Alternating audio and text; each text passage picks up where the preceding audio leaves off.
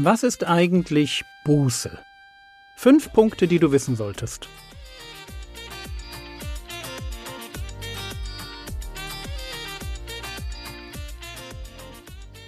Theologie, die dich im Glauben wachsen lässt, nachfolge praktisch dein geistlicher Impuls für den Tag. Mein Name ist Jürgen Fischer und heute geht es um eine Buße nach der Bekehrung. Bis jetzt haben wir uns dem Thema Buße so genähert.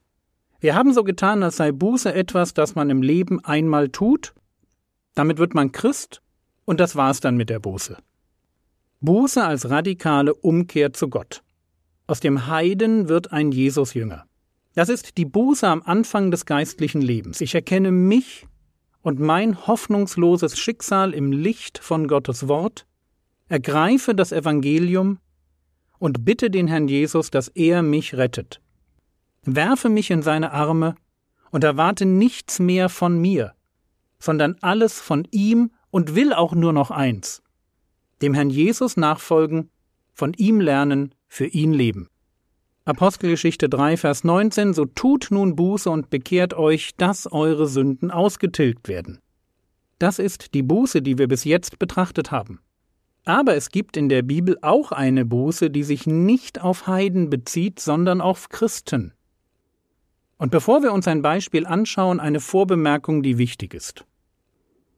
Man kann sich als Christ geistlich verlaufen und vom Weg abkommen.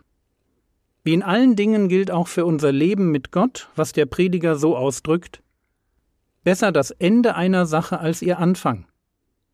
Ein noch so glanzvoller Staat, gern wie wir gestern gesehen haben, mit einer spektakulären Zauberbücherverbrennung. Kein noch so glanzvoller Start garantiert, dass wir mit unserem geistlichen Leben auch am Ziel ankommen. An und für sich ist das nicht schwer. Um anzukommen, braucht es nämlich nur genau eine Sache. Ich muss ein Leben lang an der Seite Jesu bleiben, auf seine Stimme hören und ihm folgen, dann kann mir nichts passieren. Johannes 10, die Verse 27 bis 29, da sagt der Herr Jesus, meine Schafe hören meine Stimme, und ich kenne sie und sie folgen mir, und ich gebe ihnen ewiges Leben, und sie gehen nicht verloren in Ewigkeit. Und niemand wird sie aus meiner Hand rauben. Mein Vater, der sie mir gegeben hat, ist größer als alle, und niemand kann sie aus der Hand meines Vaters rauben. Bei Jesus sind wir sicher. Aber was, wenn diese Verbindung schwächer wird? Was, wenn wir anfangen, uns für ein falsches Jesusbild zu öffnen oder uns mit fremden Geistern und mystischen Erfahrungen einlassen? Oder in Selbstgerechtigkeit bzw. Liberalität abdriften, uns also für ein falsches Evangelium öffnen, oder von einem Irrlehrer verführt werden, der unseren Glauben zerstört. Was dann? In 2. Timotheus 2,26 lesen wir von Christen, die Gefangene des Teufels sind. So sehr hat er ihr Leben im Griff. Und deshalb ein glanzvoller Start garantiert kein triumphales Ende. Ein gutes Beispiel ist die Gemeinde in Laodicea. Ihr Problem ist dies. Sie hält sich für toll, ist aber in Gottes Augen der letzte Schrott. Offenbarung 3, die Verse 15 und 16. Da sagt der Herr Jesus zu dieser Gemeinde, ich kenne deine Werke, dass du weder kalt noch heiß bist. Ach, dass du kalt oder heiß wärest. Also weil du lau bist und weder heiß noch kalt, werde ich dich ausspeien aus meinem Mund. Nicht kalt, um etwas zu kühlen, nicht heiß, um damit zu kochen, lauwarm, unbrauchbar, zum Kotzen.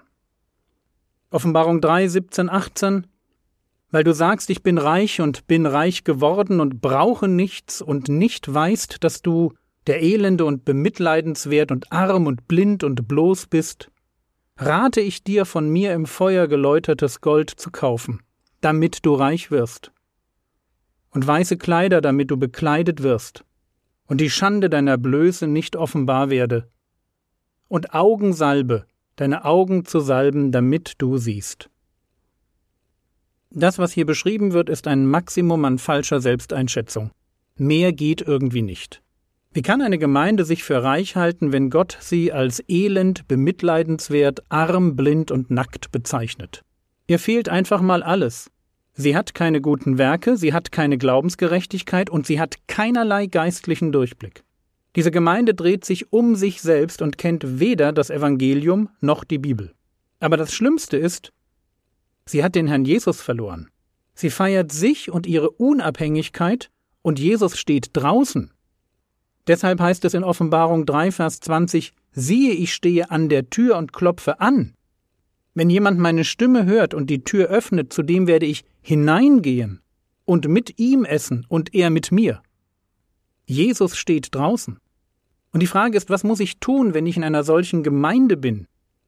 Wenn ich mich an Selbstüberschätzung und an Sünde und an Unwissenheit gewöhnt habe, wenn ich meinen Bezug zu Jesus verloren habe, was muss ich tun? Antwort: Ich muss neu hören. Nochmal Offenbarung 3, Vers 20. Siehe, ich stehe an der Tür und klopfe an, wenn jemand meine Stimme hört und die Tür öffnet, zu dem werde ich hineingehen und mit ihm essen und er mit mir. Der Herr Jesus sucht die Gemeinschaft. Aber ich muss neu anfangen, auf ihn zu hören. Bitte erinnert euch an das, was Jesus gesagt hat. Meine Schafe hören meine Stimme. Und sie folgen mir, und ich gebe ihnen ewiges Leben. Und mit welchen Worten fordert mich der Herr Jesus dazu auf, wieder auf ihn zu hören? Schauen wir uns den Vers vor Offenbarung 3, Vers 20 an. Offenbarung 3, Vers 19. Da sagt der Herr Jesus, ich überführe und züchtige alle, die ich liebe, sei nun eifrig und tu Buße. Sei nun eifrig und tu Buße, das ist ein Wort an Christen, deren Leben von Arroganz, Ungehorsam und Dummheit geprägt ist. Sei nun eifrig und tu Buße. Wir können uns geistlich verlaufen und vom Weg so weit abkommen, dass fast so etwas wie eine zweite Bekehrung nötig ist dass wir wieder ganz neu in unserem Herzen eine Entscheidung für den Herrn Jesus und für die Gemeinschaft mit ihm treffen müssen. Und wo das der Fall ist, wo wir ein Überwinderleben gegen selbstgefällige Scheinheiligkeit eingetauscht haben, wo wir dem Namen nach uns Christen nennen, aber sich unser Leben nicht mehr um den Christus, sondern um uns dreht, Ego-Trip statt Jesus Jünger. An der Stelle haben wir nur eine Chance auf ewiges Leben. Wir müssen neu den hören, der zu uns spricht. Sei eifrig und tu Buße.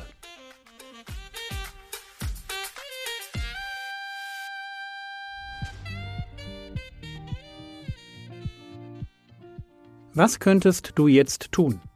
Du könntest dafür beten, dass Gemeinden in deinem Umfeld, die keine Liebe zur Demut, zum Evangelium oder zum Wort Gottes haben, dass in diesen Gemeinden einzelne Gläubige ganz neu, vielleicht auch zum ersten Mal, die Stimme Jesu hören und Buße tun. Das war's für heute. Ich freue mich über Gebet.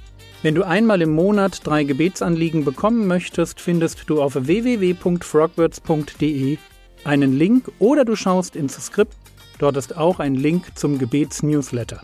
Der Herr segne dich, erfahre seine Gnade und lebe in seinem Frieden. Amen.